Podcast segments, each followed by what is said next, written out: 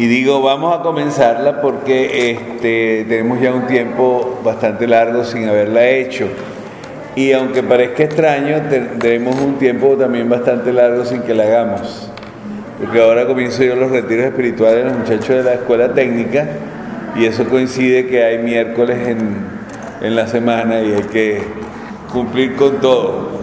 Sin embargo, bueno, con gran placer, un feliz año. Este, si notan la cara así rara es porque estoy rebajando con una dieta que es muy interesante. A mí me, hace, ha hecho buen efecto y espero que a, los que me vean digan, déjame preguntarle al padre, como se decía antes con Herbalife, ¿no?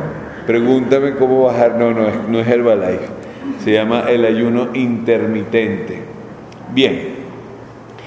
Eh, comenzamos con el primer domingo de cotidiano, el domingo cotidiano que es el, la fiesta del bautismo del Señor.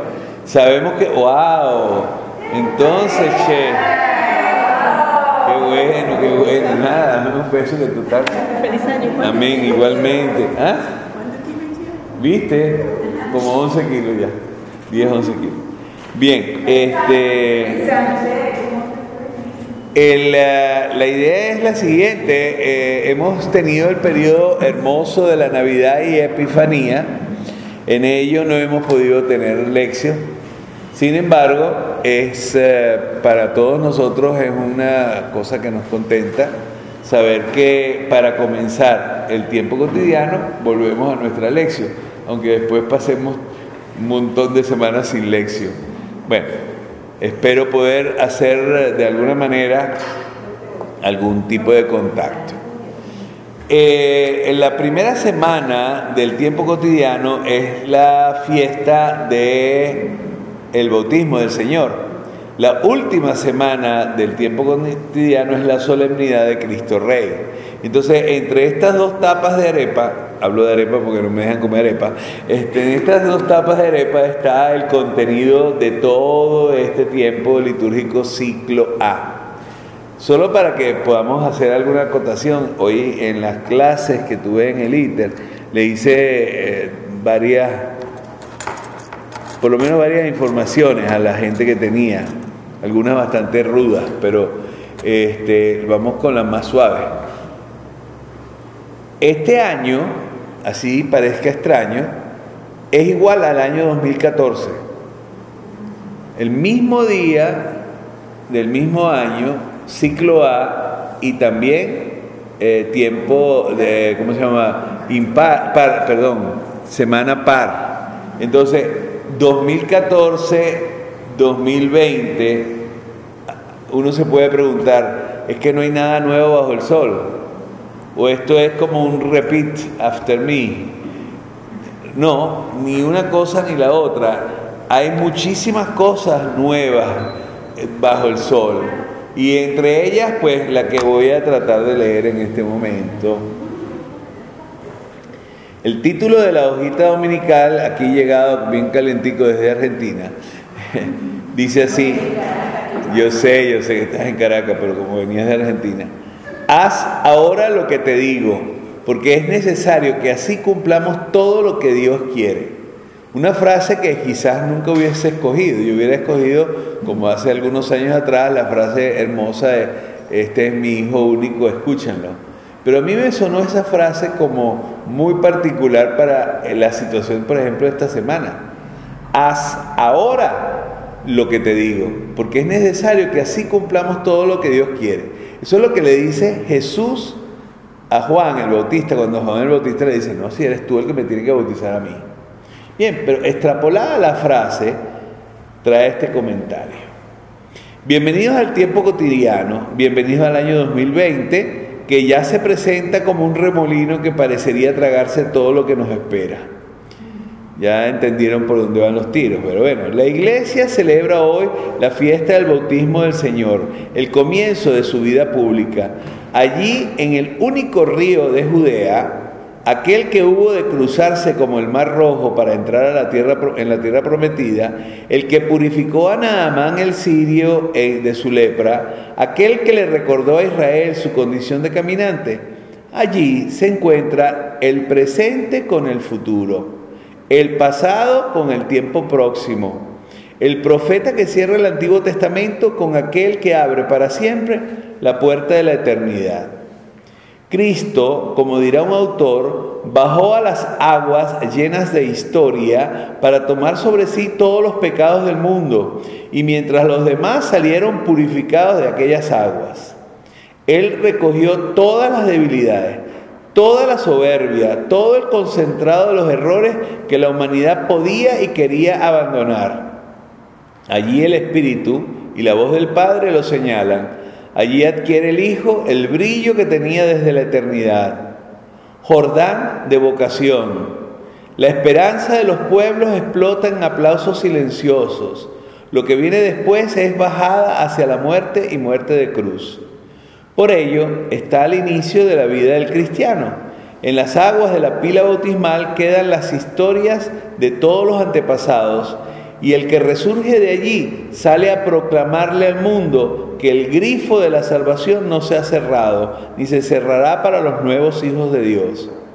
Por ello hago aplaudir a la comunidad que rodea al que ha sido bautizado, porque allí comienza la eternidad de que solo, del que solo recibió un poco de agua sobre su frente.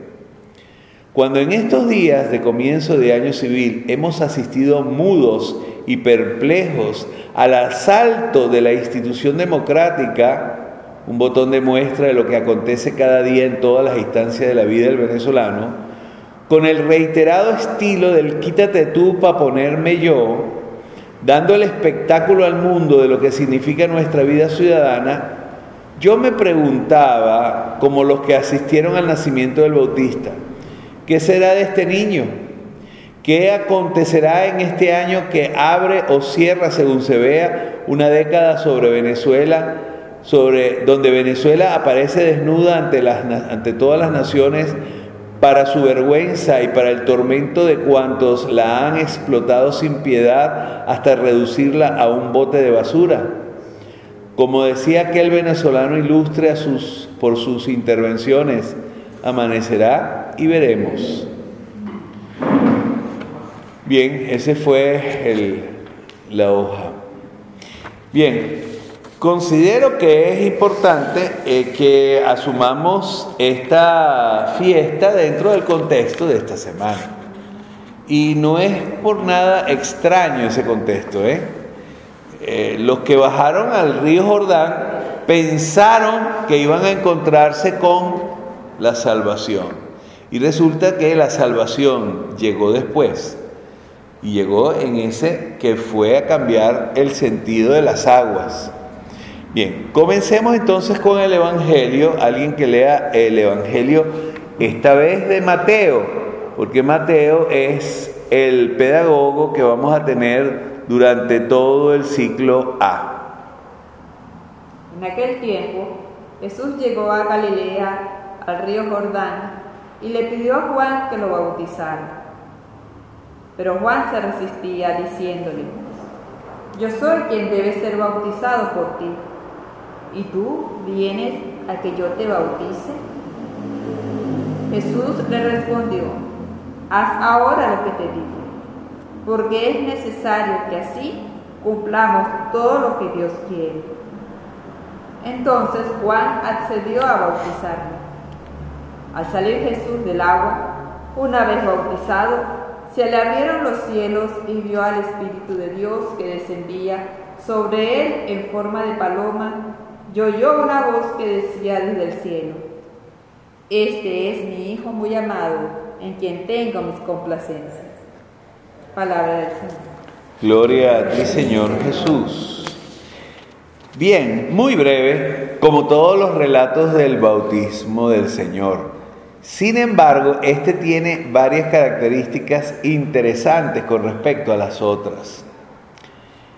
La primera cosa es llega de Galilea. Recuérdense que él viene de Nazaret. Galilea es, como hemos dicho tantas veces, la Israel en salida, porque allí en Galilea no se le llamaba de otra manera sino de Galilea de los gentiles. Realmente había ciudades que se mantenían muy eh, aferradas a la vida hebrea, pero se vivía entre casi todos paganos. Por lo tanto, Jesucristo cuando fue a Nazaret, el, eh, el, otro día hice ese comentario, a todos nos pareció bonito que se fue a Nazaret, ¿verdad? De Egipto se fue a Nazaret. No, se fue del exilio al exilio, porque Nazaret no es precisamente un sitio amigable. Hoy en día es Nazaret, es el, lugar de la encarnación. Eh, van todos a ver la iglesia donde se supone que estaba el taller de José y etcétera. Sin embargo, Nazaret tiene una connotación bien fuerte y el que la supo explicar en dos palabras, para no decir en dos patadas, es Natanael. Natanael, Bartolomé y de Nazaret puede salir algo bueno. o sea, ese sí sabía lo que estaba diciendo. Bueno, él viene de Galilea, pero va al río Jordán.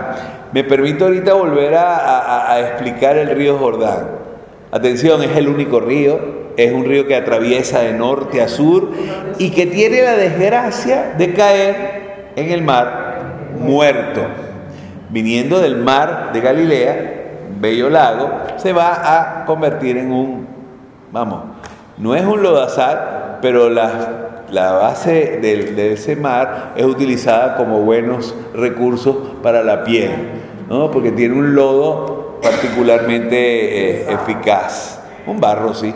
Eh, pero qué interesante que comienza grandioso en el Monte Hermón, se hace grande en el mar de Galilea, va bajando y a medida que va bajando va destrozándose hasta caer en ese mar muerto que es un mar muy salado bajo el nivel del mar y que están, tiene ciertas particularidades interesantes que hasta que uno no las ve y las vive físicamente nadie lo cree. Por ejemplo, no te puedes hundir en él.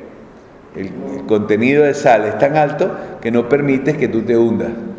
Y hay algunos locos que intentan hundirse y después no logran salir. bueno, y se va a pedir a Juan que lo bautice. Oye, aquí hay algo formal. Pide ser bautizado. Mire, no habla del contorno, no habla de que había gente. En otros evangelios sabemos que se consigue con Juan, que no está absolutamente solo, todo lo contrario, está casi que rodeado, casi que convertido en un Mesías.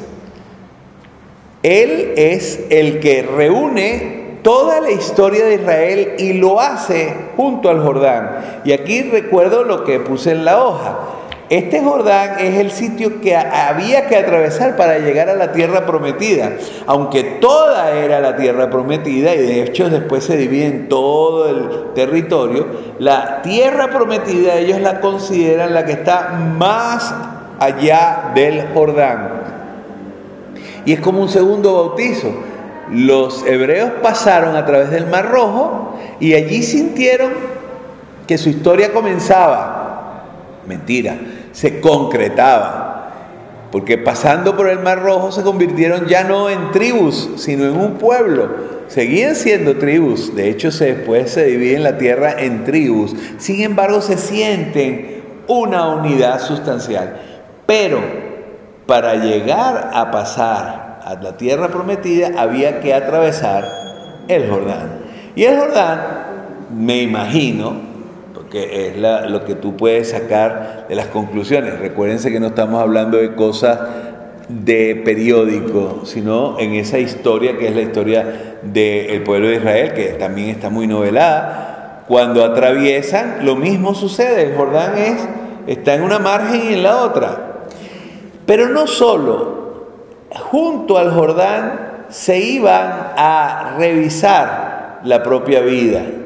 Cuando el profeta envía a Namán el sirio a bañarse en el Jordán, ese señor dijo lo que yo después, 20 siglos o más, dije, y esto es el Jordán. Me recuerda más al Guaire que al Orinoco, sin exagerar, porque tampoco es tan sucio. Pero me recuerda a un riachuelo, vamos, el San Pedro, para decirlo bonito, o en mi época, los, estos, el Tócome, o aquel que pasa por allá por San Bernardino, que en este momento se me escapa, el Anauco. Bueno, eso en ese, en ese me bañé yo, así que sí, así seré viejo, ¿verdad? Así seré viejo. Que yo recuerdo haber ido con un grupo de compañeros de tercer grado a bañarnos allí en ese, en ese río, que hoy ni existe. ¿sí? Bueno, ¿ah? Está embaulado, bueno, está bien. Entonces, ¿por qué digo esto? Porque mi impresión, cuando uno dice el Jordán, ¿no? ¡Wow! Hay gente que recoge el agua del Jordán para que sus hijos y nietos sean bautizados en el agua del Jordán. Por aquello de que el Jordán, por supuesto, no el agua que tiene, porque los ríos tienen esa facultad de borrar su historia a medida, a medida que se van encaminando, en ese sitio Jesús fue bautizado. Y en ese sitio Juan se convirtió en el bautista, que era solamente Juan, hijo de Zacarías, y de Isabel. Entonces, le pide, y aquí hay un se resiste. Oye, en algún momento a uno le parece como que no se conocieron los dos.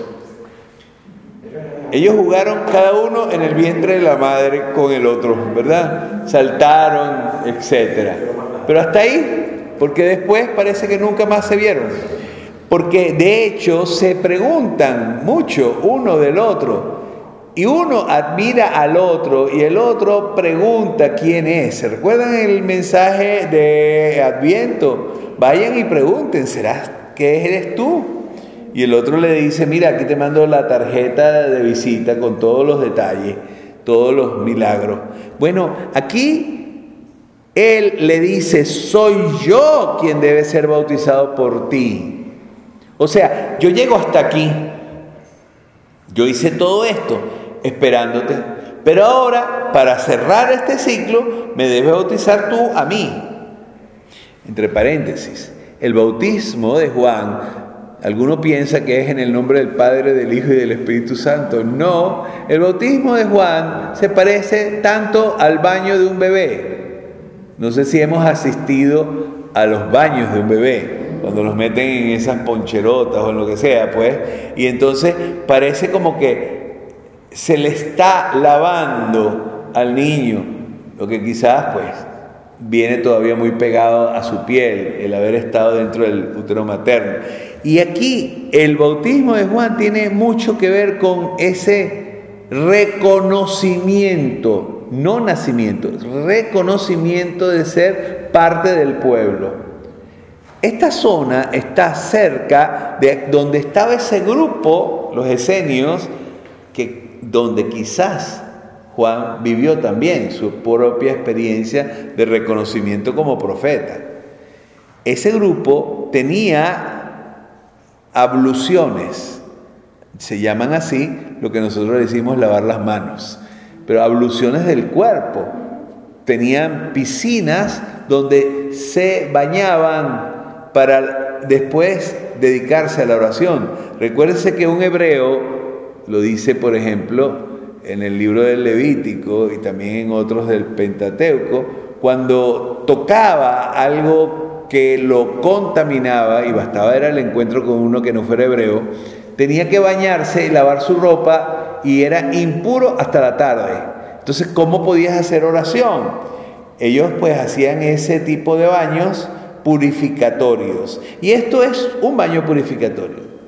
Por lo tanto, se entiende la discusión entre uno y el otro.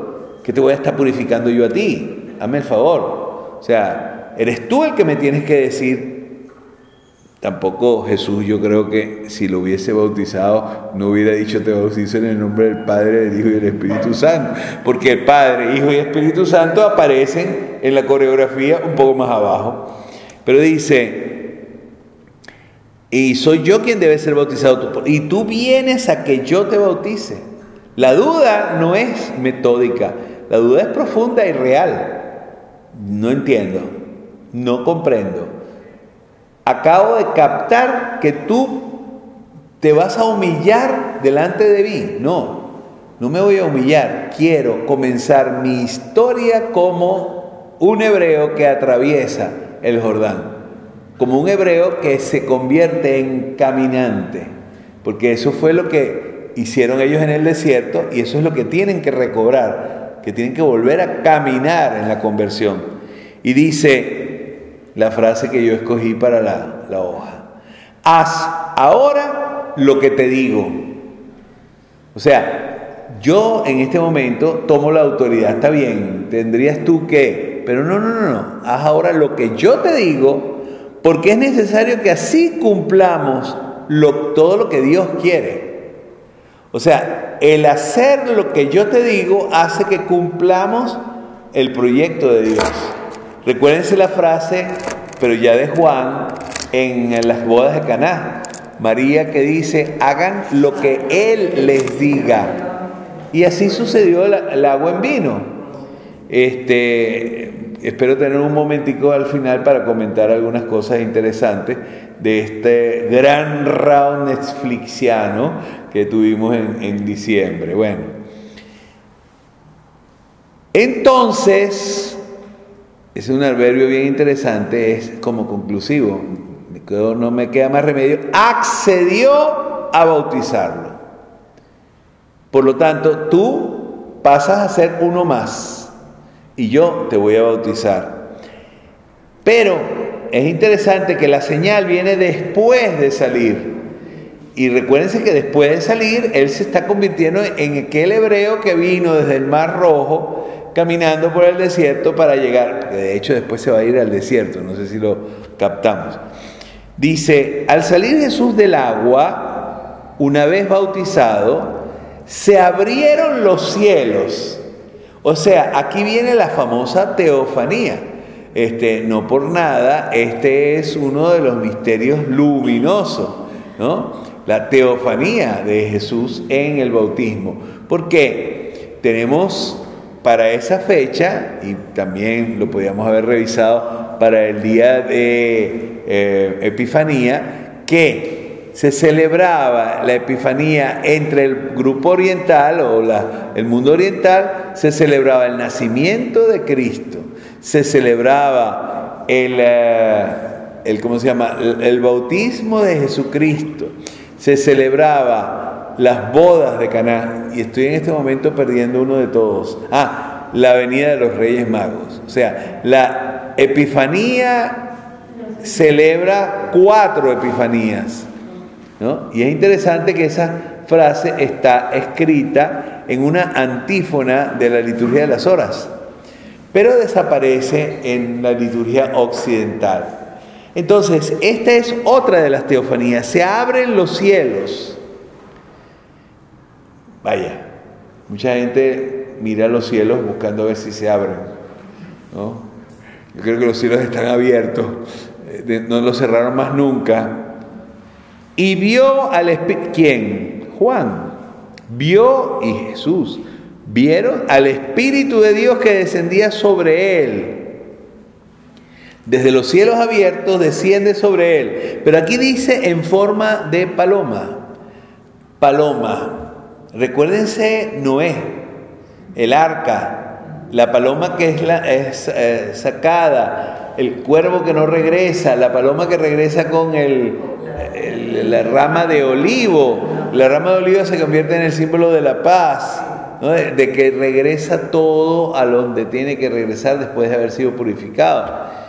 Y oyó una voz que decía, esto es para Juan, desde el cielo, y para todos los que estaban ahí, pero aquí no los presenta. Mateo dice que es un tete a tete. Ellos están ahí a verse uno al otro. Este es mi hijo muy amado en quien tengo mis complacencias. O sea, este es el que verdaderamente hace lo que yo le pido. Por eso me complazco.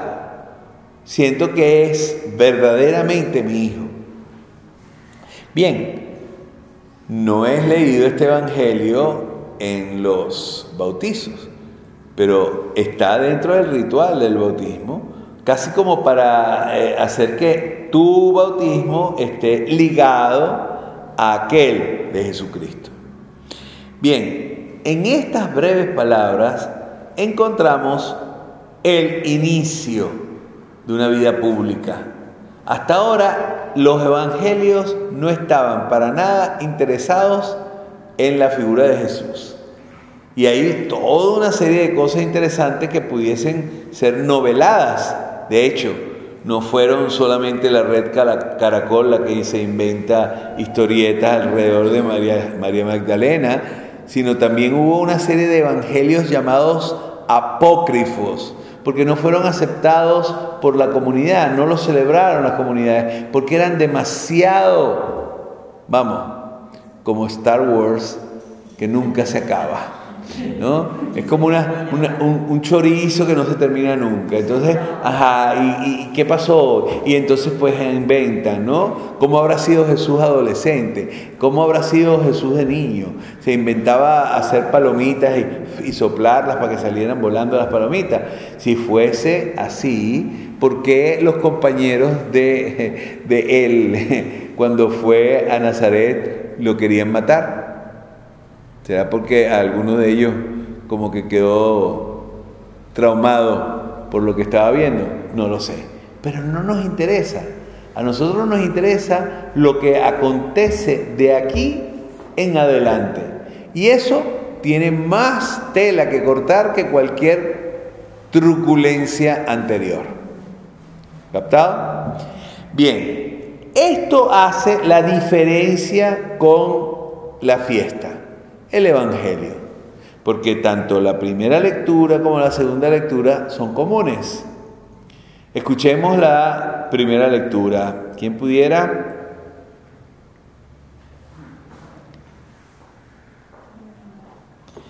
Ajá. Del, libro del profeta Isaías. Ajá. Eh, esto dice el Señor, miren a mi siervo, a quien sostengo a mi elegido, en quien tengo puestas mis complacencias. En él he puesto mi espíritu para que haga brillar la justicia sobre las naciones. No gritará, no clamará, no hará oír su voz por las calles, no romperá la caña resquebrajada, ni apagará la mecha que aún humea. Promoverá con firmeza la justicia, no titubeará ni se doblegará hasta haber establecido el derecho sobre la tierra y hasta que las islas escuchen su enseñanza. Yo, el Señor, fiel a mi designio de salvación, te llamé, te tomé de la mano, te he formado y te he constituido alianza de un pueblo, luz de las naciones, para que abras los ojos de los ciegos saques a los cautivos de la prisión y de la mazmorra a los que habitan en tiniebla. Palabra de Dios. Te alabamos, Señor.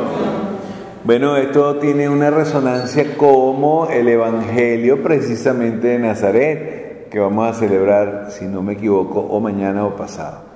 Ese donde dice, el Espíritu del Señor está sobre mí, etc. Aquel pedazo que le tocó leer a Jesús, nada menos y nada más que en la casa del ahorcado en Nazaret. Vamos pedazo por pedazo. Esto, dice el Señor, está colocado allí para destacar lo que vamos a escuchar. Isaías dice, miren a mi siervo a quien sostengo, a mi elegido en quien tengo mis complacencias. ¿Les resuena la palabra que desde el cielo dice el Padre? Mi siervo a quien sostengo. Bien, aquí claramente se ve la conexión entre el Padre y el Hijo. Pero sigue, he puesto en él mi espíritu. Y aquí viene la tercera. O sea, no es solamente yo que lo sostengo, no es solamente él que me da complacencia, sino que el espíritu está allí. Y qué hermosa frase. Para que haga brillar la justicia sobre las naciones Estuve a punto de decidir eso, pero era llover sobre un terreno que todavía no sabía cómo iba a concluir. Pues como ustedes pueden imaginar, estas hojas son escritas en el intermedio de las historias. ¿sí? Se ve el asalto, pero no se ve después el juramento y no se ve después, sobre todo la primera sesión porque hoy sesionaron los contrarios. Entonces, este es el país verdaderamente bizarro, ¿no? Uno sesiona martes y jueves, los otros sesionan miércoles y viernes. Y todos en paz. Ahí de verdad que, que se vuelve ¿eh? vomitivo. Perdón. Este, no gritará, ni clamará, no hará oír su voz por las calles. ¿Qué se pasa? Mudo. No romperá la caña resquebrajada. Es decir, no ha venido a hacer desastre, sino quizás a involucrarnos a nosotros para que nosotros hagamos lo que hemos, lo que debemos. Ni apagará la mecha que aún humea. Y hay gente que le encanta apagar las mechas que humean. O sea, yo no sé si ustedes han hecho la experiencia, pero es bien interesante que acercar un fósforo a una mecha que está humeando hace inmediatamente desde lejos que agarre de nuevo fuego. Háganlo para que ustedes apaguen una vela, prendan un fósforo, acérquenselo, no hace falta ni siquiera tocarlo y él se prende. Precisamente promoverá con firmeza la justicia. No es que es un desentendido, porque alguno al, escuchar no gritará, no clamará, no va para las manifestaciones en las calles, ni... No, no, no, un momentico. Promoverá con firmeza la justicia. Y para explicar esto ponen dos puntos. No titubeará ni se doblegará hasta haber establecido el derecho sobre la tierra y hasta que las islas escuchen su enseñanza. Recuérdense que para ellos las islas es el final del mundo. O sea, para Isaías, a lo mejor para nosotros que tenemos, no sé, eh, GPS y Maps, Google Maps, nos, parece que el mundo te lo tenemos en la mano. Hmm. Yo no sé si a ustedes tuvieron la misma impresión que yo cuando vi la fotografía desde el globo, desde de Australia. Yo, yo me dije eso y el fin del mundo, ¿eh? No piensen ustedes que, porque mucha gente tenemos nosotros también por allá en Australia, ¿eh? Gente muy querida. Y la pregunta a ellos es qué ha significado. Porque si los humos llegaron a Chile, bien, bien hacia otras partes, pero si esa ceniza llegó a Chile, imagínense la desgracia.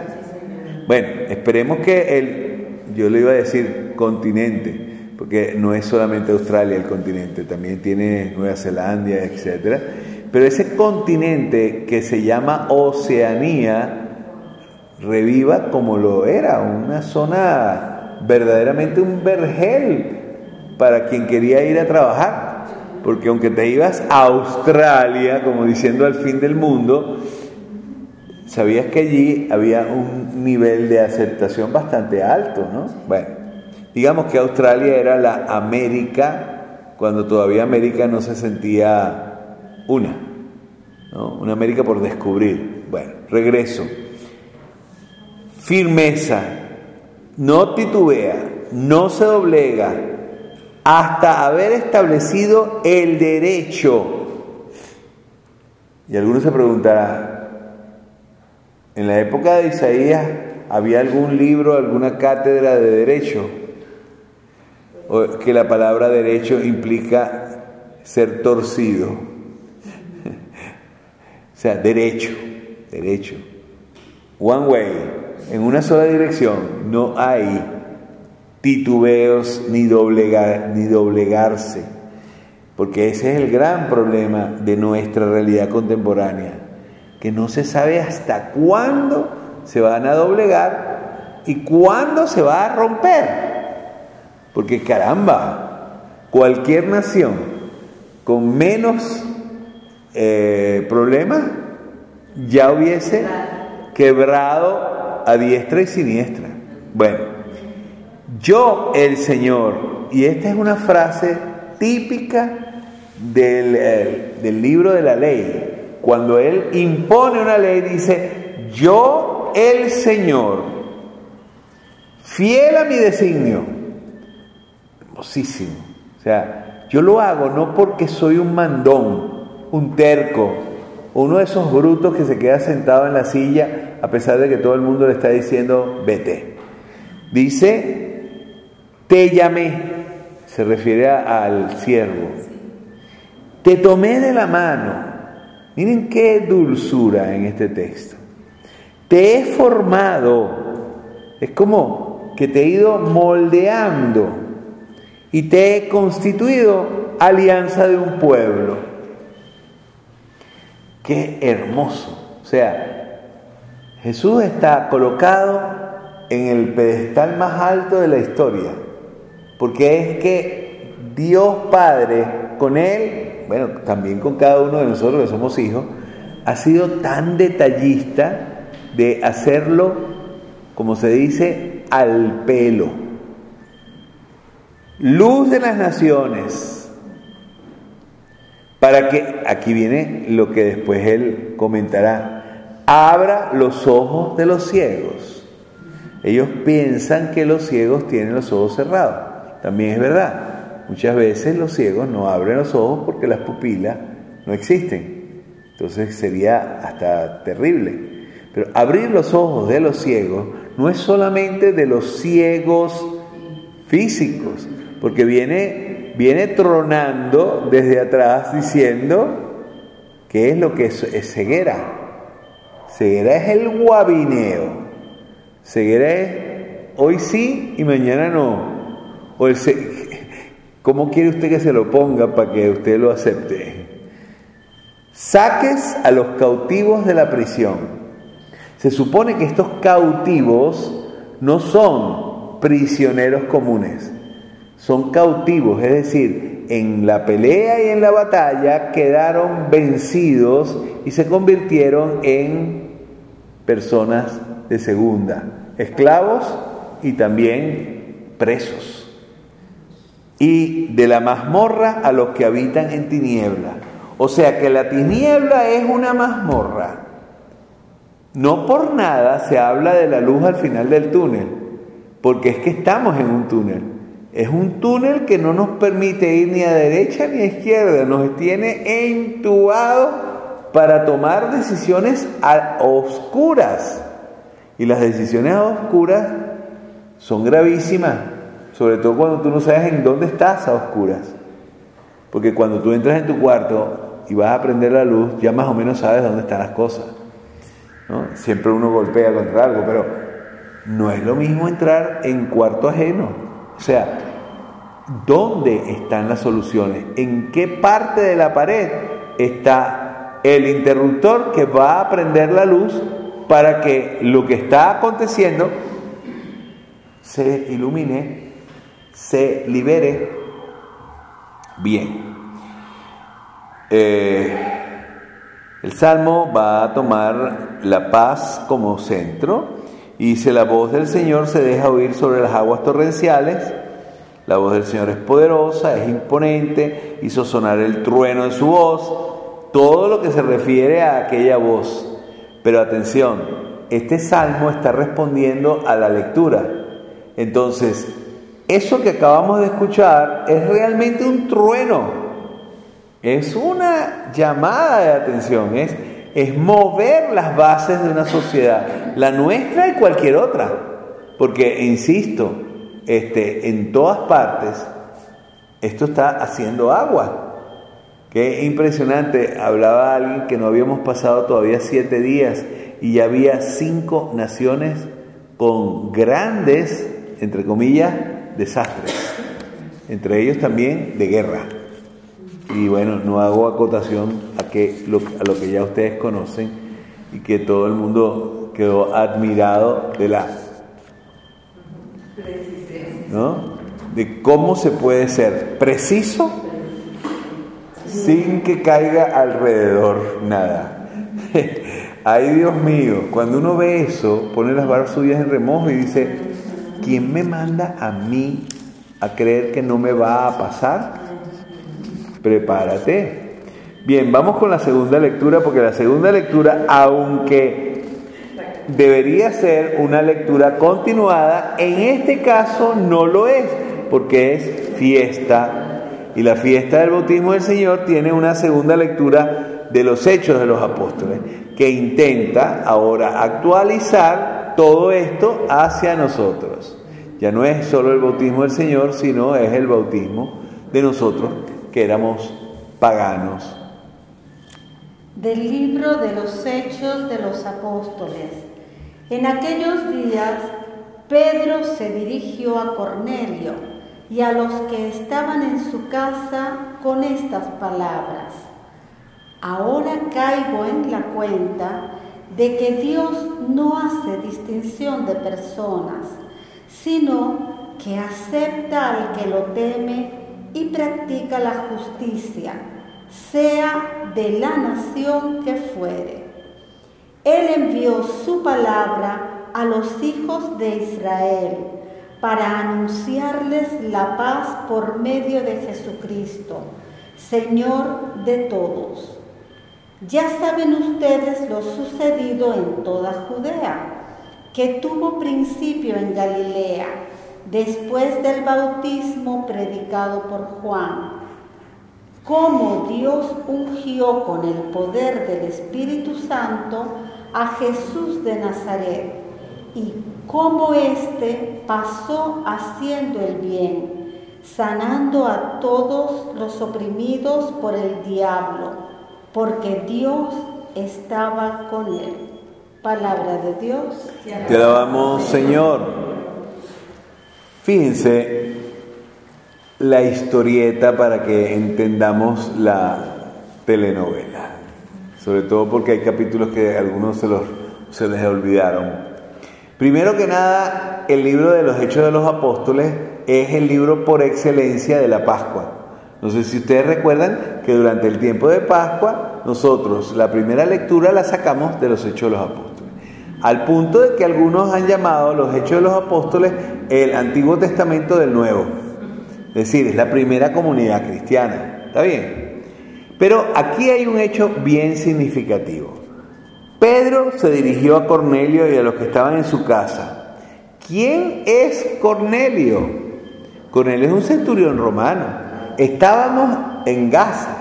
El, el, caso bien interesante de que a Pedro lo invitan a visitar esa casa y resulta que ahí no hay nadie bautizado. Y sin embargo, llega el Espíritu Santo. Este es uno de esos textos, bueno, le quitaron precisamente la primera parte, este es uno de esos textos donde quizás yo he basado mi historia de vida para decir que quién soy yo para decir que alguien no está cerca de Dios. ¿De dónde saco esto? Y les insisto en este punto porque no es solamente sacerdote.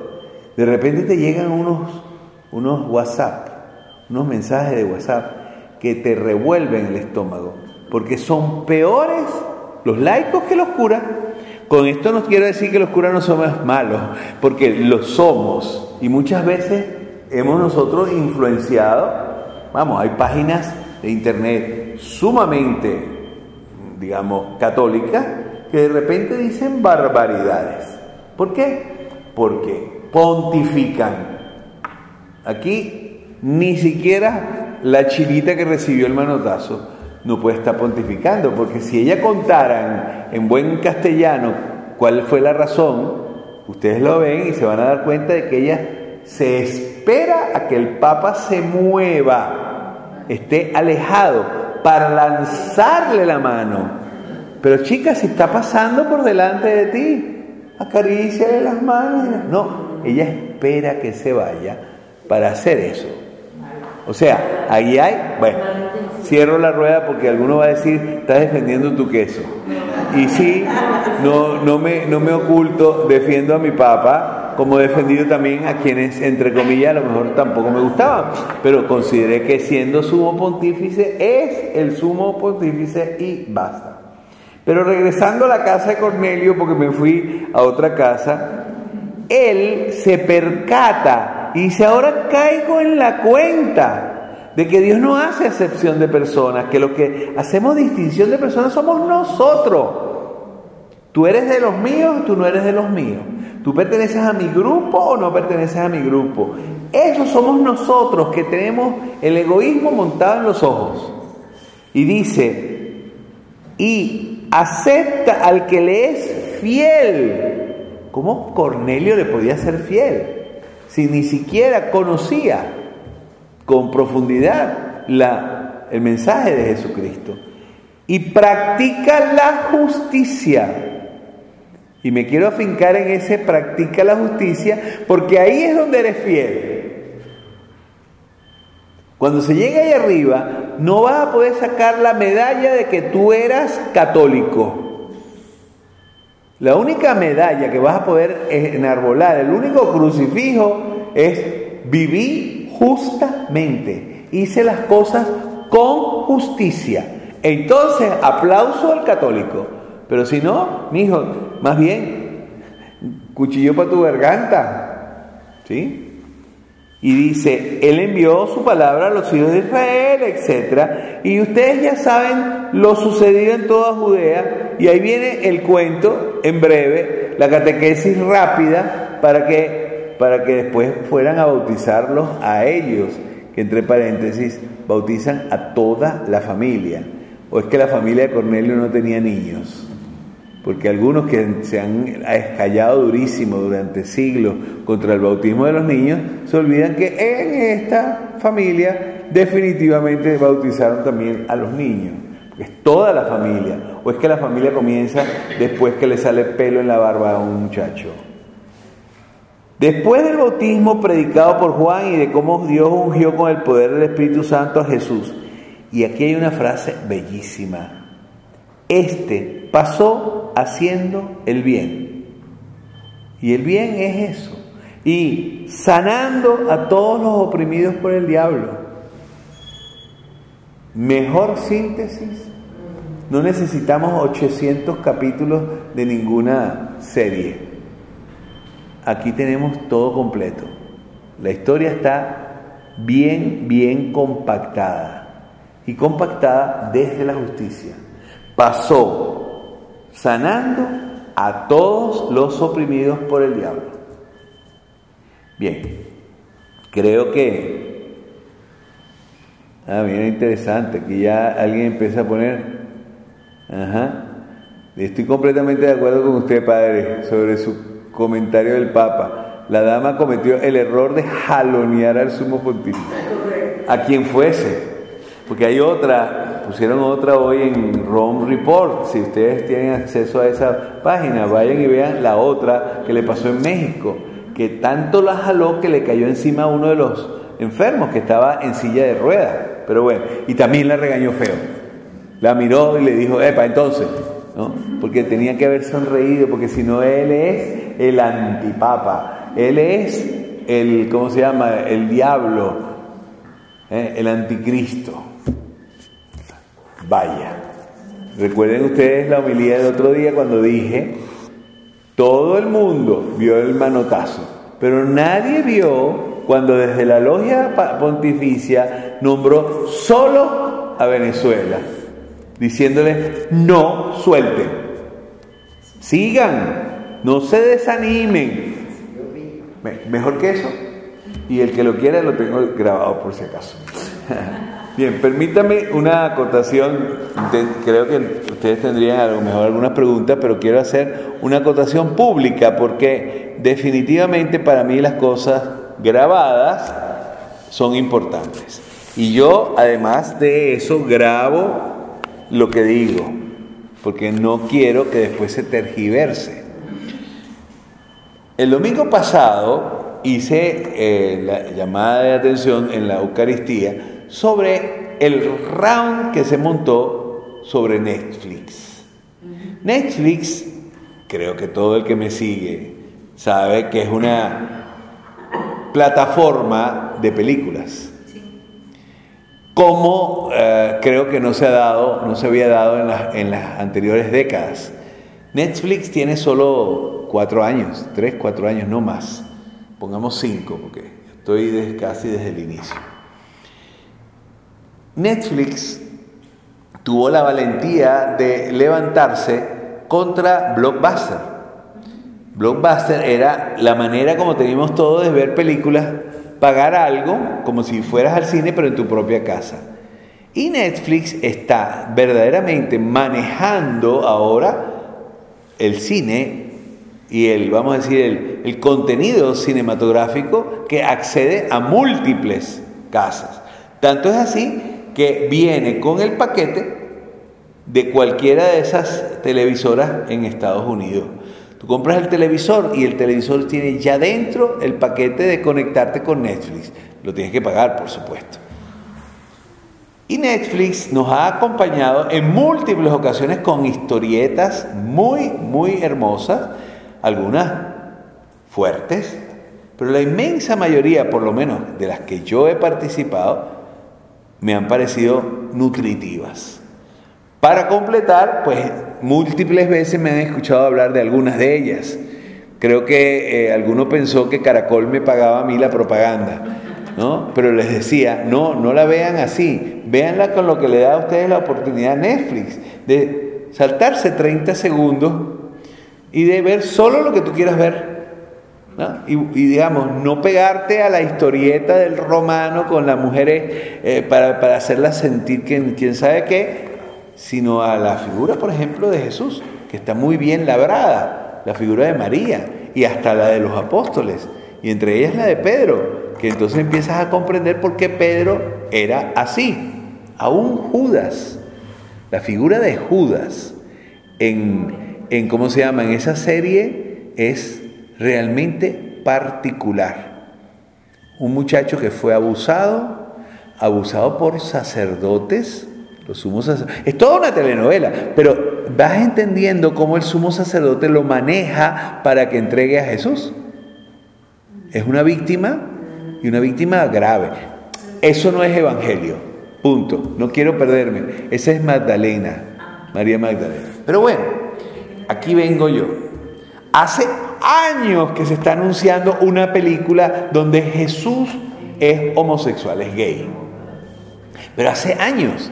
Y yo vengo escribiendo que eso no existe, no existe. Hasta que una compañía brasileña se le ocurrió hacer una serie de dos capítulos realmente jalados por los cabellos, donde ni siquiera bien manifestado gay, y digo bien manifestado gay porque hay series donde el gay es gay, punto. Aquí no es nada. Aquí es solamente una manera de burlarse de todo lo que para nosotros es sagrado.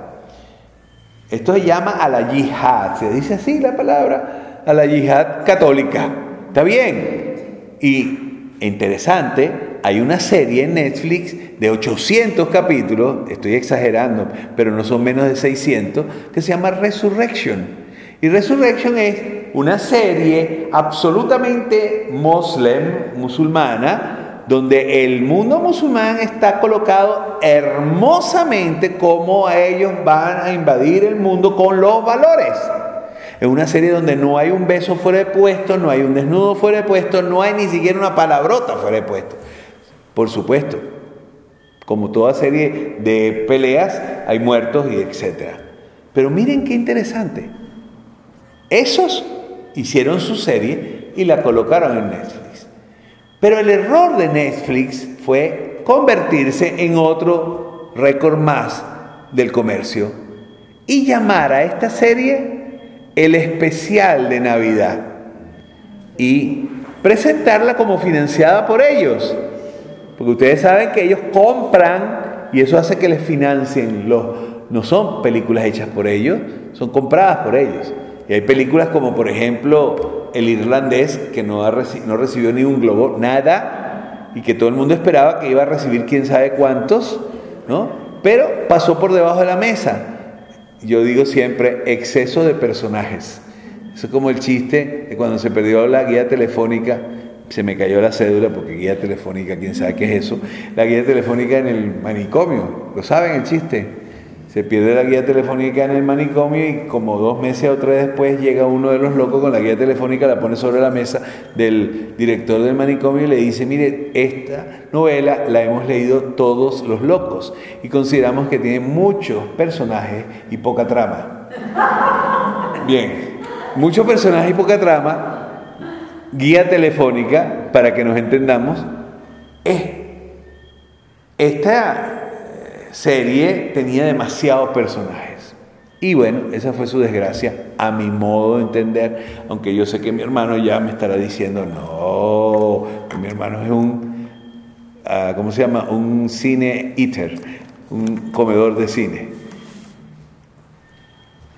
Al mismo tiempo, viene y para tapar la estupidez que cometieron, los dos papas que como película es excelente, excelente, aunque yo digo que tiene cinco minutos de película en donde se le fueron los tiempos, es decir, quizás en ese momento donde el Papa, el que hace de Benedicto, que es tremendo actor, ¿sí?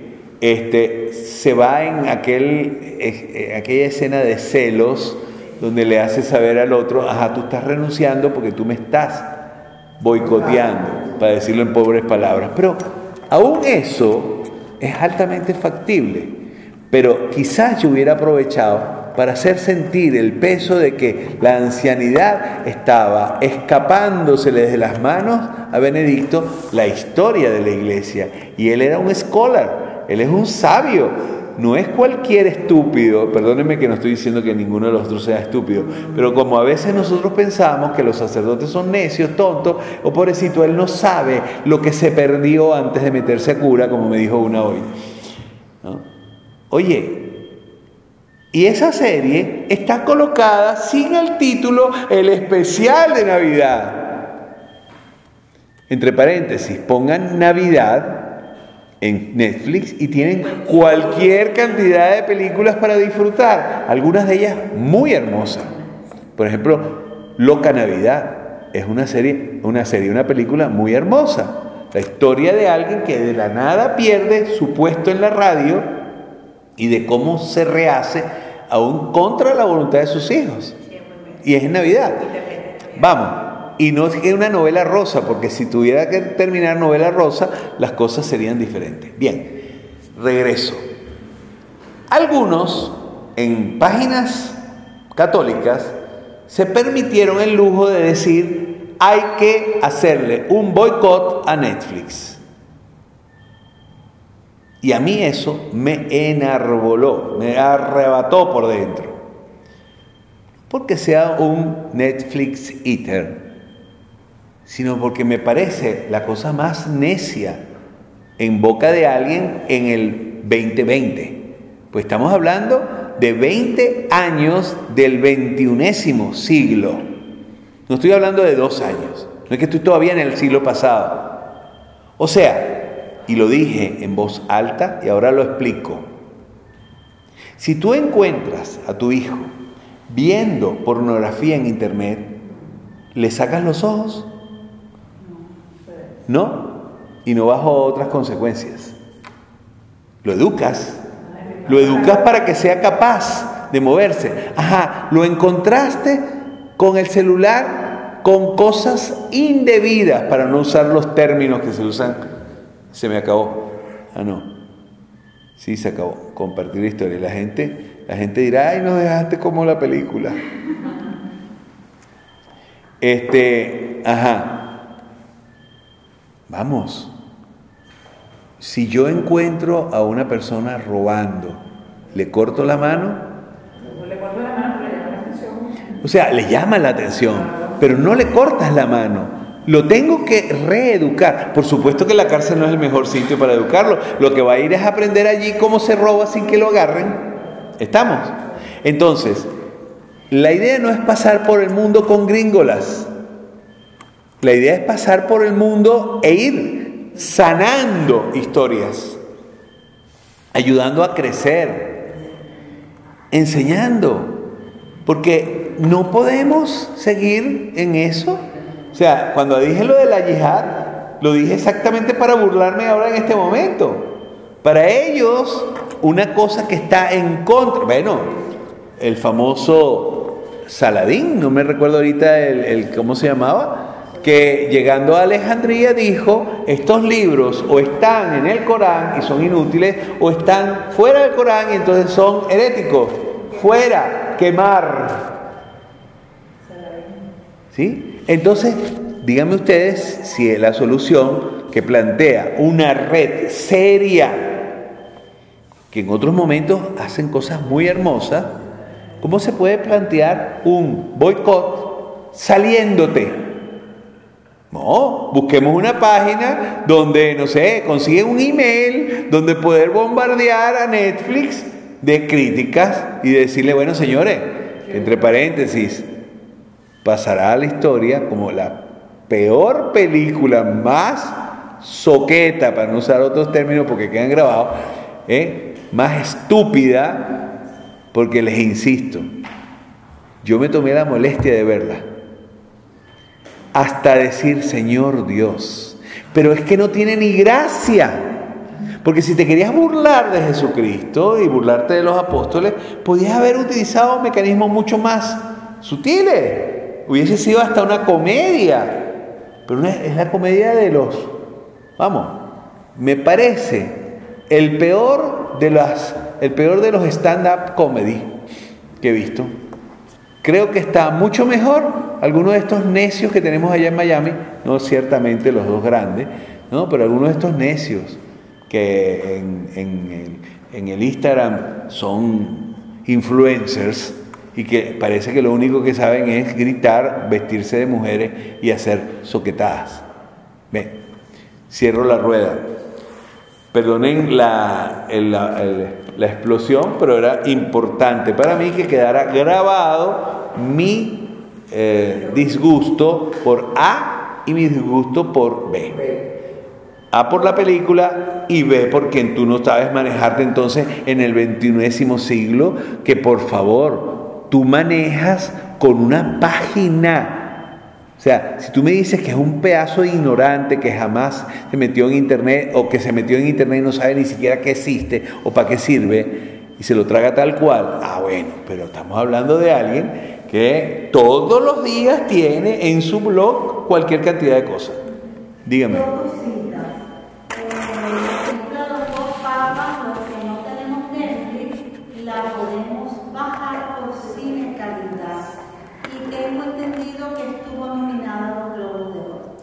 Sí, no ha tenido... Ha tenido varios premios. Ah, sí, pero digo, no ha tenido lo que debía tener, pues, o sea, que es la, la, la propaganda que debíamos haberle hecho. Pero sí creo que le cambió la imagen al, Papa Francisco. Aunque dicen que el Vaticano no tuvo nada que ver con eso, yo sí pienso que hay algo de, de tejido porque cambia de dar la, visión de un papa que es totalmente conservador es avanzado.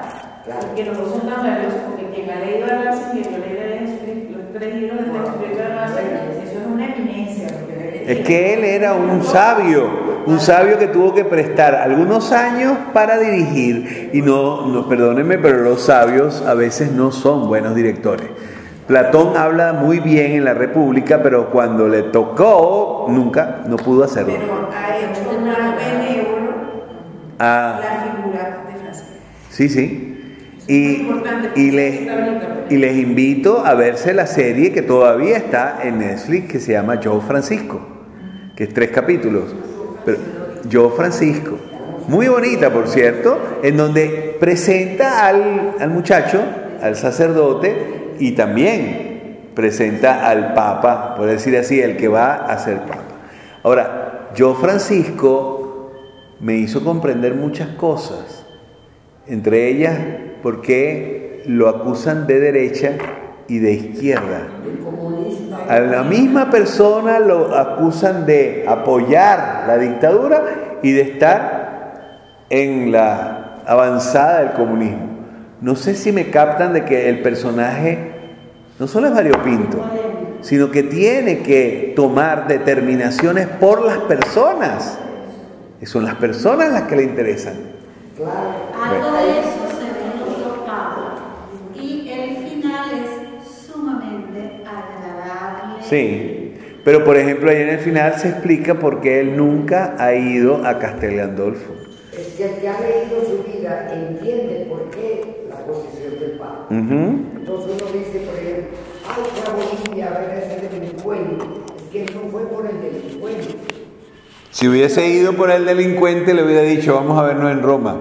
Claro. Y no como le ha tocado recibir a cualquier cantidad. Sí.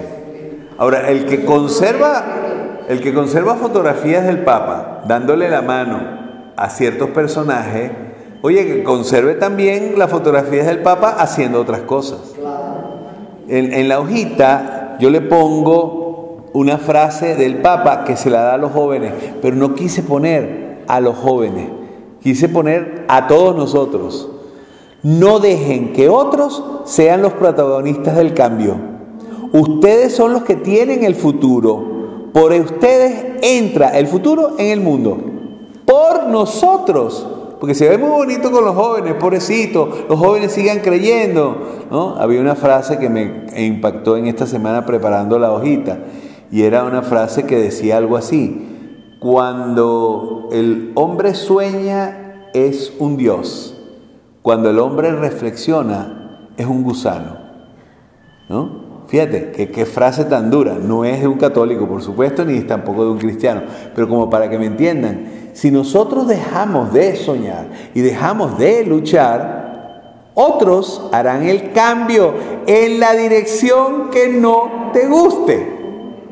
Es por eso la frase. Eh, Porque alguno me dice, la, la extrapolaste de el Papa a los jóvenes. No, me parece que esa frase es para todos. Yo creo que la gente debería criticar al Papa.